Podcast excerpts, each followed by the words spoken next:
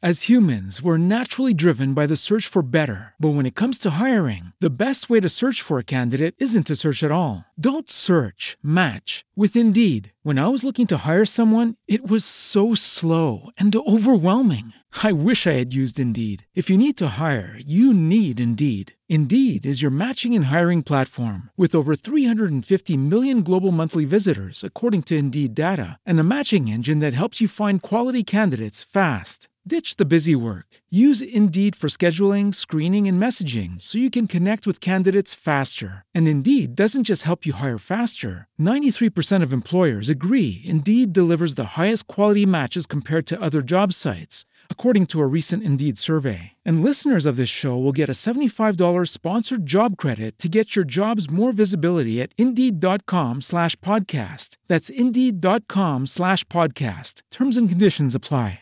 It is Ryan here, and I have a question for you. What do you do when you win? Like, are you a fist pumper? A woohooer, a hand clapper, a high fiver. I kind of like the high five, but if you want to hone in on those winning moves, check out Chumba Casino. At ChumbaCasino.com, choose from hundreds of social casino style games for your chance to redeem serious cash prizes. There are new game releases weekly, plus free daily bonuses. So don't wait. Start having the most fun ever at ChumbaCasino.com. No purchase necessary. VGW. Void were prohibited by law. See terms and conditions. 18 plus.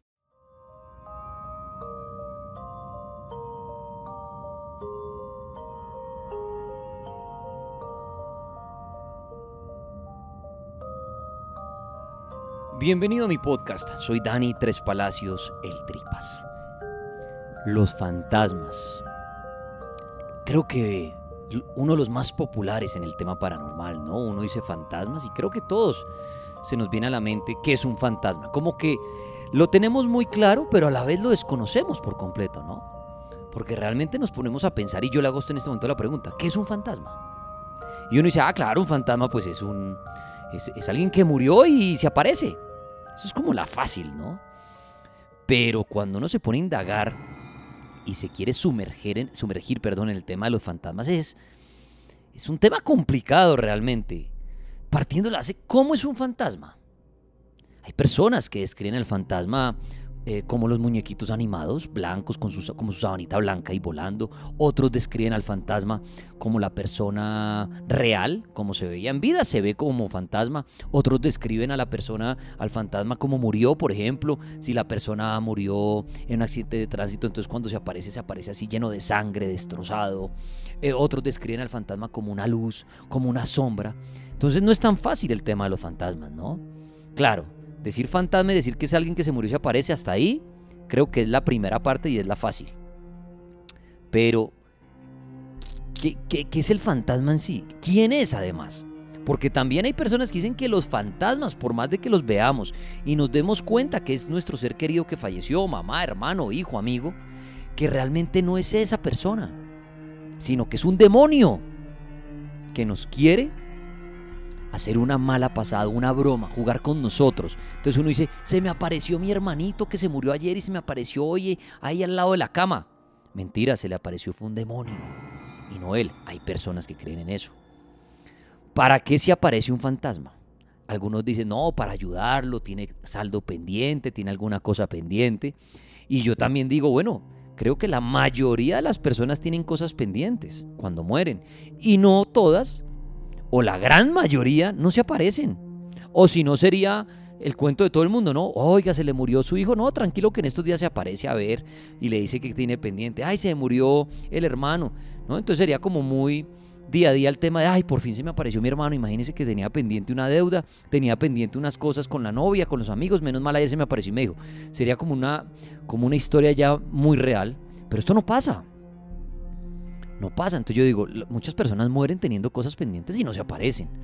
Entonces no es que el fantasma sea alguien que tenga cosas pendientes, porque si no todos nos apareceríamos. Repito, la mayoría tenemos cosas pendientes en el momento de morir, ¿no? Eh, pero bueno, aquí la verdad la tiene cada quien y yo no busco su forma de... no, no quiero cambiar su forma de pensar. Estoy hablando y haciendo esta breve introducción de fantasmas porque ya vamos a hablar del sexo con fantasmas sexo con fantasma. O sea, si le estoy complicando y enredándolo en este principio de quién es el fantasma, para qué se aparece el fantasma, ¿Por qué? ¿En dónde? ¿A qué horas? Ahora imagínense sexo con fantasmas. Se complica esto aún más. Yo siempre he dicho que en el tema paranormal siempre hay cinco preguntas claves que uno se hace, o yo me hago como amante de lo paranormal, y en los fantasmas es muy válido. ¿Para qué se aparece el fantasma? ¿Quién es el fantasma? ¿Por qué se aparece el fantasma? ¿Dónde se aparece y el cómo? Son esas cinco preguntas, ¿no? Y que uno se hace con muchas cosas en la vida. Entonces uno se pregunta, bueno, entonces, ¿quién es el fantasma y por qué se me apareció? O, mucha gente dice, ¿en dónde se aparecen? ¿Cómo se aparecen? ¿Para qué? Y en esto no hay un manual. Hay personas que le dicen a uno, es que la hora de los fantasmas es las 3 de la madrugada. Eso es falso, completamente falso. Los fantasmas no tienen hora. Los fantasmas no tienen un reloj. No está comprobado que a las 3 de la mañana los fantasmas se aparezcan por todas partes. Porque si fuera así, pues ya existirían retratos, filmaciones, todos tendríamos selfies con fantasmas a las 3 de la mañana. Sería el plan ir a los cementerios a las 3 de la mañana a tomarnos fotografías con los fantasmas. Y estoy seguro que usted se puede ir a vivir a un cementerio un año a tomar fotos a las 3 de la mañana y no capta un fantasma. Pero de pronto la persona que fue a las 5 de la tarde un día a visitar a su ser querido se encontró con un fantasma.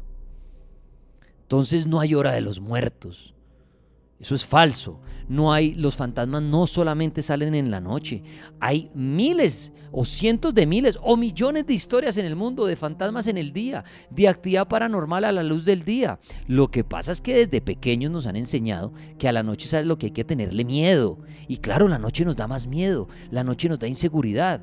Y en la noche eh, será, puede ser más fácil percatarnos de algo extraño que suceda. Si a mí hasta ahora, del día que estoy grabando este podcast, suena algo por ahí en mi casa, yo digo, ah, algo se cayó, algo dejé mal puesto, es el gato. Pero si en la noche suena ese mismo ruido, digo, uy, ¿qué pasó? ¿Qué sonó? Porque es la noche. En la noche es cuando, mire, qué pena hacer esta comparación, los fantasmas son como los ladrones. El ser humano cree que en la noche es cuando más lo van a robar o más fácil es robar, pero en el día también roban. Pero nos da miedo caminar en la noche pensando que nos van a robar. Pero en el día también roban. Los fantasmas es lo mismo. Nos da miedo caminar o entrar a una casa con la luz apagada porque es de noche. Y desde chiquitos nos, decían que iba a salir el coco. Pero el fantasma puede salir en el día. Entonces el tema de los fantasmas es, es interesantísimo y ahí en esta breve introducción, o extensa introducción más bien, quiero que usted piense el tema de los fantasmas. Ahora, el sexo con los fantasmas.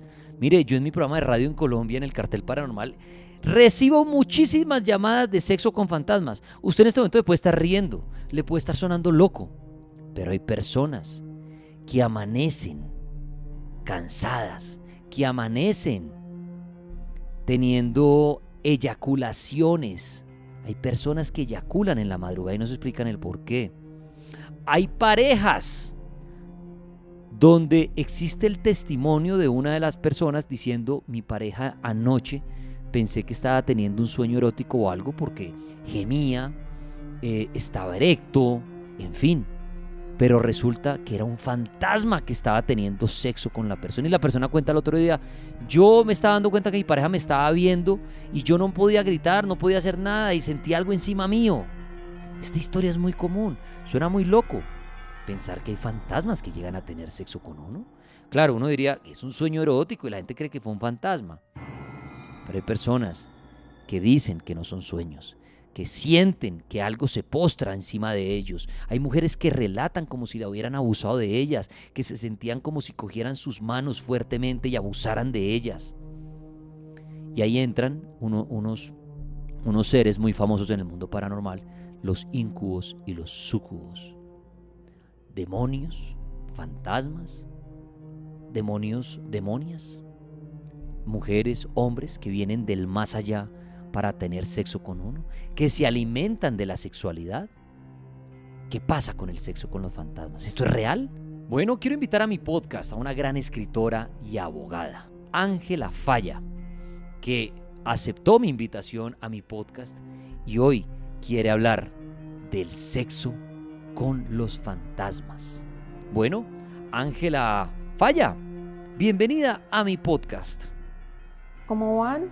Muy emocionada de estar en este podcast del señor Daniel Tres Palacios. Muchísimas gracias por la invitación. Eh, sí, vamos a hablar de los fantasmas y el sexo. ¿Cómo lo oyen? casi siempre que pensamos en fantasmas y en sexo, em, se nos viene a la cabeza dos palabras, incubus y sucubus. Bueno, estos entes o demonios tienen una historia eh, que se remonta un poco a la cultura judeocristiana de cómo se crea el mundo. Y partimos del hecho que eh, Eva no fue la primera mujer que estuvo en el paraíso, sino Lilith. Lilith eh, fue una mujer que fue creada igual que fue creado Adán. No, no salió de él, sino eh, el Adán fue creado de, del polvo y Lilith fue creada del viento. Entonces cuando estos dos seres van y ocupan el paraíso, em, se, presentaron algunos problemas entre ellos, principalmente porque cuando Adán quería tener sexo con Lilith, eh, Lilith le decía como, no, ¿y yo por qué siempre tengo que estar abajo? ¿Yo por qué siempre tengo que ser sumisa?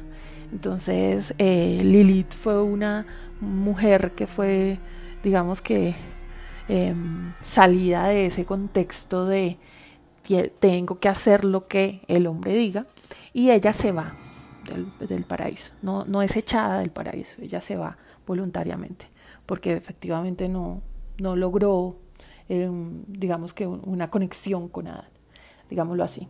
Y eh, se va para el Mar Rojo.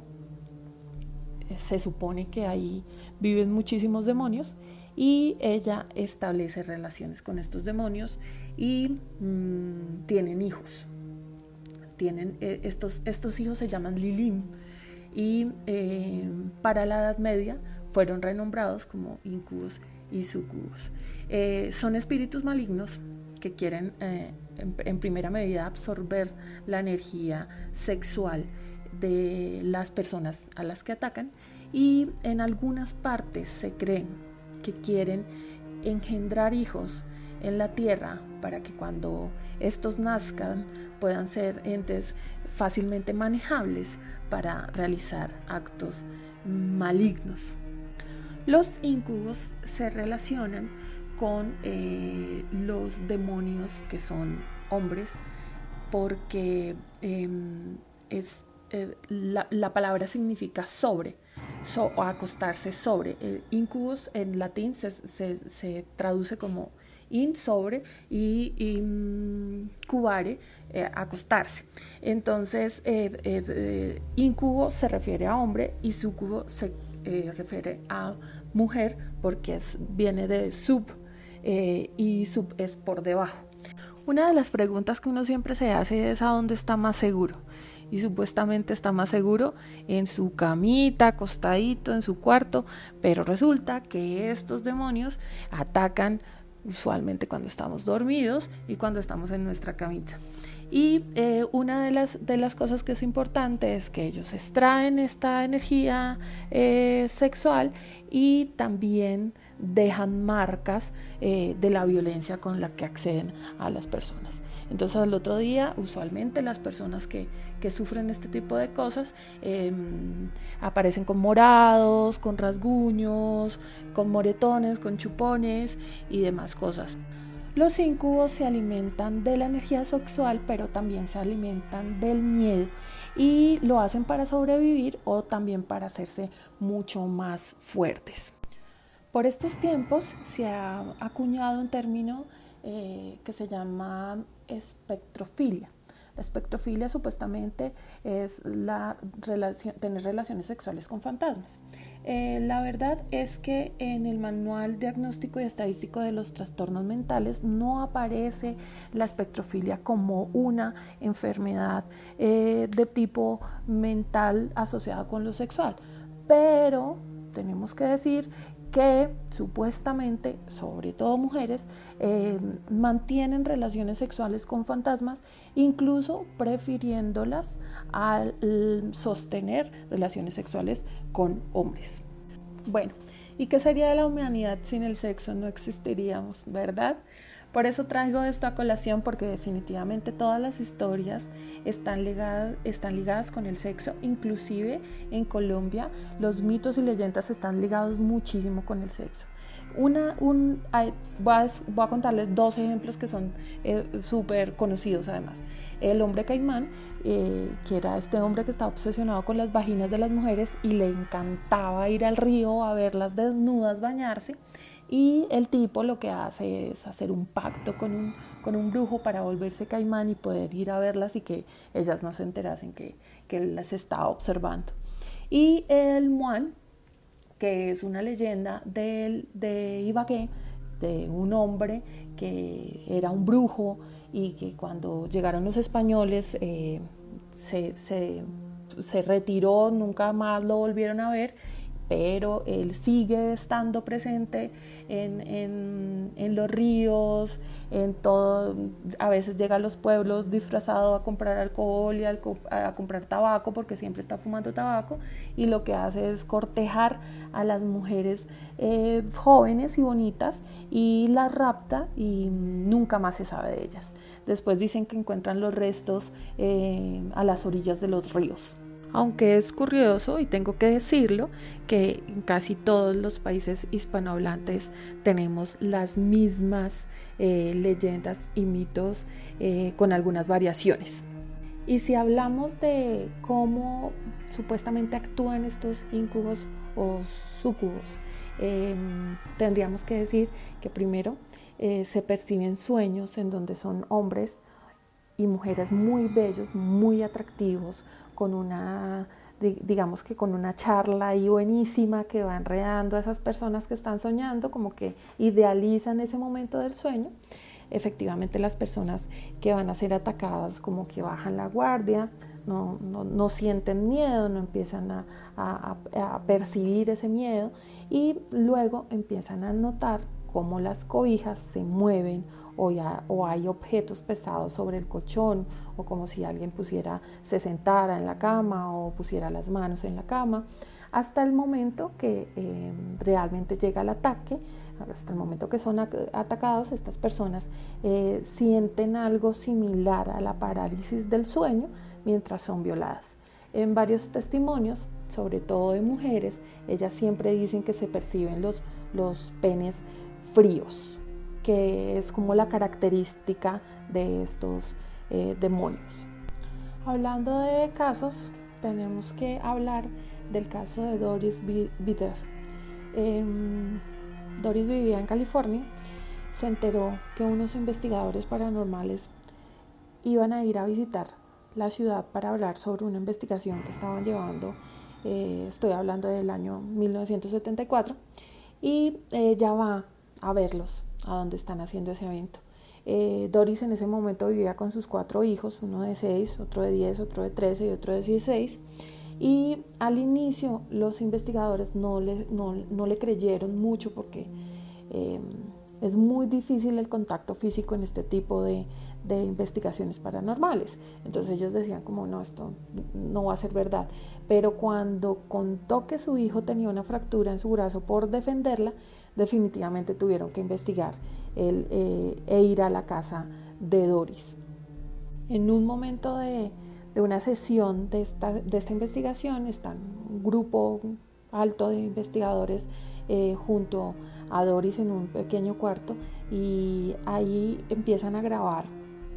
La, mujer empieza a, a maldecir, a gritar y según lo que cuentan estos investigadores, es que una niebla verdosa se aparece en una esquina y se va formando como un torso de un hombre muy alto, muy musculoso, em, que no se le puede distinguir, eh, digamos que el, rostro. Y ella cuenta que cada vez que ellos se van, eh, de la casa, pues entonces los ataques son mucho más fuertes, las violaciones son mucho más fuertes y evidentemente tiene muchos, muchos eh, rastros en su físico de esa violencia. Doris sigue sufriendo esos ataques, eh, ella muere en 2006 de un cáncer Em, pero definitivamente después los hijos hablan acerca de esto y vuelven a dar testimonio de este ejercicio. Es uno de los casos más sonados en la historia, em, tan sonado que después en 1982 se hizo una película de nombre El Ente, se las recomiendo que la vean, em, donde habla de la historia eh, de, Doris. Em, la, protagonista, la protagonista de esta película se llama Carla Moran. Eh, así denominan al, personaje que, que cuenta la historia de Doris. Daniel, muchísimas gracias por la invitación quiero recordarles que no están seguros ni siquiera en su cuarto, entonces esta noche cuando vayan a dormir revisen debajo de la cama. Eh, muchas gracias por escucharme y les mando un abrazo fuerte. Bueno, pues ahí está. Ángela Falla, escritora, abogada. Y bueno, les recomiendo su libro Sexópolis, Historias de Mujeres y Sexo. Ahí está, Ángela Falla. Entonces, para que consigan su libro Sexópolis. Y bueno, aquí pasaba por mi podcast para hablar del sexo con fantasmas. ¿Es esto una realidad? ¿Es esto eh, la imaginación de muchos? ¿Es una confusión con el mundo de los sueños? ¿Con nuestro yo interior que quién sabe qué puede hacer mientras estamos durmiendo? ¿O si existen estos seres que salen del más allá y vienen y abusan de nosotros. Suena chistoso, hasta uno puede decir, uy, qué rico que a mí me violaran todas las noches en esta soledad, en esta cuarentena. Pero creo que puede dar pánico. Imagínese usted estar acostado y sentir que alguien empieza a tocar su cuerpo. O no alguien, algo porque usted no sabe nada qué es. Empiezan a tocar su cuerpo, empiezan como a tratar de abusar de usted sin ver nada. Ahora peor, imagínese que usted si llegue a ver ese rostro demoníaco o esa figura extraña abusando de usted. Esto no se lo deseo a nadie. Y ojalá no reciba usted hoy o en los próximos días la visita de un ser del más allá que quiera tener sexo con usted. Gracias por pasar por mi podcast. Soy Dani Tres Palacios, el Tripas.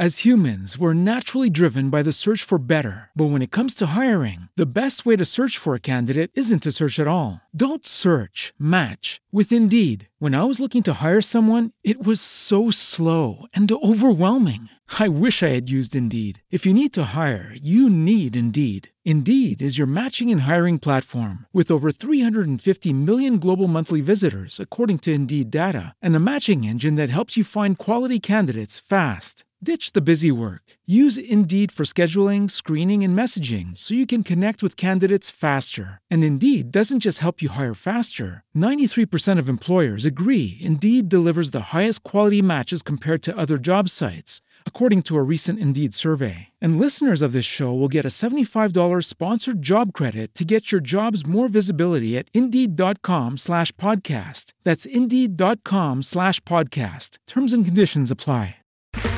Okay, round two. Name something that's not boring. A laundry? Ooh, a book club. Computer solitaire, huh? Ah, oh, sorry, we were looking for Chumba Casino. That's right. ChumbaCasino.com has over 100 casino style games. Join today and play for free for your chance to redeem some serious prizes. ChumbaCasino.com. No purchase necessary. Full prohibited by law. 18 plus terms and conditions apply. See website for details.